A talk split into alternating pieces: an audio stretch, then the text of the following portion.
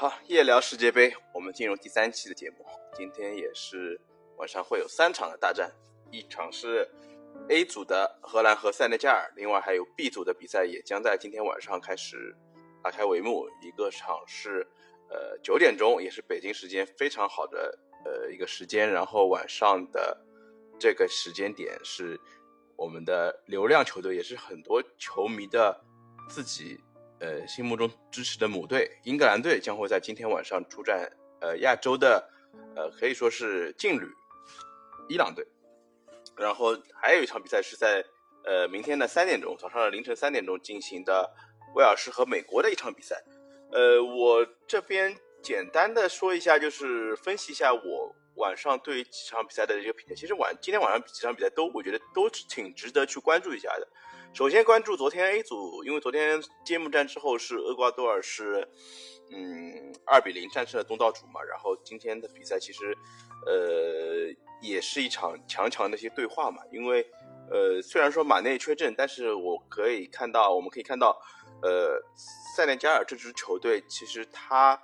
在整体的阵容上面看，他还是有很多效力于欧洲。呃，甚至于在英超的球队效力的一些经历，然后像呃门将位置上面就有我们比较熟悉的切尔西的门将门迪，然后虽然说马内缺阵，但是我们也能看到像恩迪耶菲啊，包括像呃我们实况里面的一些妖人，像库里巴利啊，像萨里巴，或者是像一些基本上都是一些在欧洲能够在顶级球队效力的一些球员，在英超的效力的那些球员也是很多的。所以说这场比赛虽然说从实力上看，或者是从我们球迷传统的印象中觉得，哎，和这场比赛可能对于荷兰说是一个很大的一个机会，尤其是马内缺阵之后，整体哎塞内加尔是不是会有一定的明显的实力上的一个下下滑呢？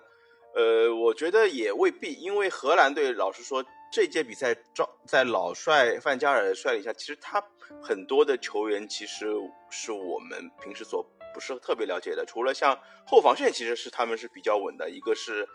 嗯，曼城的那个阿科，对吧？阿克，然后还有包括像我们很熟悉的呃利物浦的范戴克，还有像之前在尤文效力，现在在呃现在应该已经转会到拜仁的德里赫特，对吧？这这几个这几个球员，其实我们还是。在平时的比赛中是有一定认识的，包括像中场的弗朗基德容，包括像呃我们所了解的呃老将前曼联的老将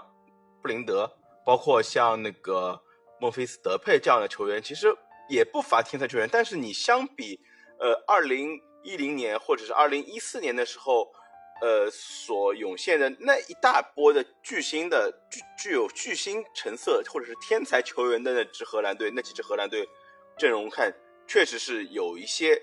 呃失失去一些成色，呃，或者是说我们其实包括像今年的话，嗯，像巴黎的维纳尔杜姆，其实他的缺阵，其实我个人觉得对呃荷兰的影响还是比较大的，因为他作为一个前场的一个中后场的。一个转换的一个枢纽吧，尤其是他是在之前的一四年的世界杯，其实他还是发挥了很大的作用。呃，本次世界杯我觉得比较难说，因为很多的球员都是在阿贾克斯或者是其他海伦芬或者是像费耶诺德这样本国联赛效力的球员，这些球员我我不能说他们的实力不具备呃顶级的一个一个水一个一个水一个水平，但是我觉得如果是呃同比的话，我觉得他们未必就一定能够。战胜呃，同样实力现在看是非常强劲的这样一支塞内加尔，所以说这场比赛我觉得挺难说。我自己个人预测这场比赛可能塞内加尔会，嗯，也不是说爆冷吧，可能会一球小胜，或者是嗯能够和荷兰队打平这样一个比赛结果。我个人是这么呃分析的。然后第二场比赛是，然后然后再回到第二场比赛，也是是我们北京时间。呃，在九点的晚上九点的这场比赛就是英格兰和伊朗的这场比赛。其实伊朗对现在的情况也有点不明，因为现在他们因为国内受到了一些就是一些因素的影响嘛，他们这次，呃，我不清楚他们是不是带上了就是那个我们中国队其实也是一个苦主吧，他就是阿兹蒙，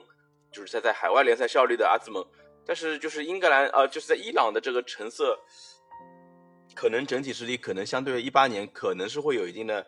呃下降的，因为整体的年龄结构啊，或者是球员的，就是关关注度，但是他们也是有不乏一些比较好的一些球员，包括像前锋线上，他们有在波尔图效力的塔雷米，他也是在欧冠比赛中能有一些世界波啊，或者一些倒钩这样的进球的一些发生，但是你你相比。英格兰是英格兰队来说，他们的实力还是有一些明显的差距的。就是像英格兰，像在这两年，尤其是这两届大赛的最近两届大赛的一个发挥，整体来说还是非常稳定。因为，嗯，在整体英超联赛，它整体打法已经慢慢从一些比较粗放的一些打法，逐渐因为，呃，瓜迪奥拉以及包括克洛普这样的教练的出现。呃，所以导致英格兰整体打法其实还是有一定的改变，整体已经慢慢的从一些比较激情有余，而就是各种各样的位置会产生一定的犯犯错的一些情况的呃现象，现在已经慢慢去一个比较趋于稳定，走高位逼抢，然后从一个快速往返的这样一个呃一个一个过程中的转换。现在其实呃过去。英格兰队所面临的一些心理问题，或者是他们球员本身在磨合上，在一些就是整体位置上的一些冲突，我觉得现在已经呃很难看到了。因为在过去两届两届世界杯和欧洲杯上面，我们可以看到英格兰整体的打法其实已经比较稳定。在南门带领下，我觉得呃像今年还补充进了像福登啊，像其实还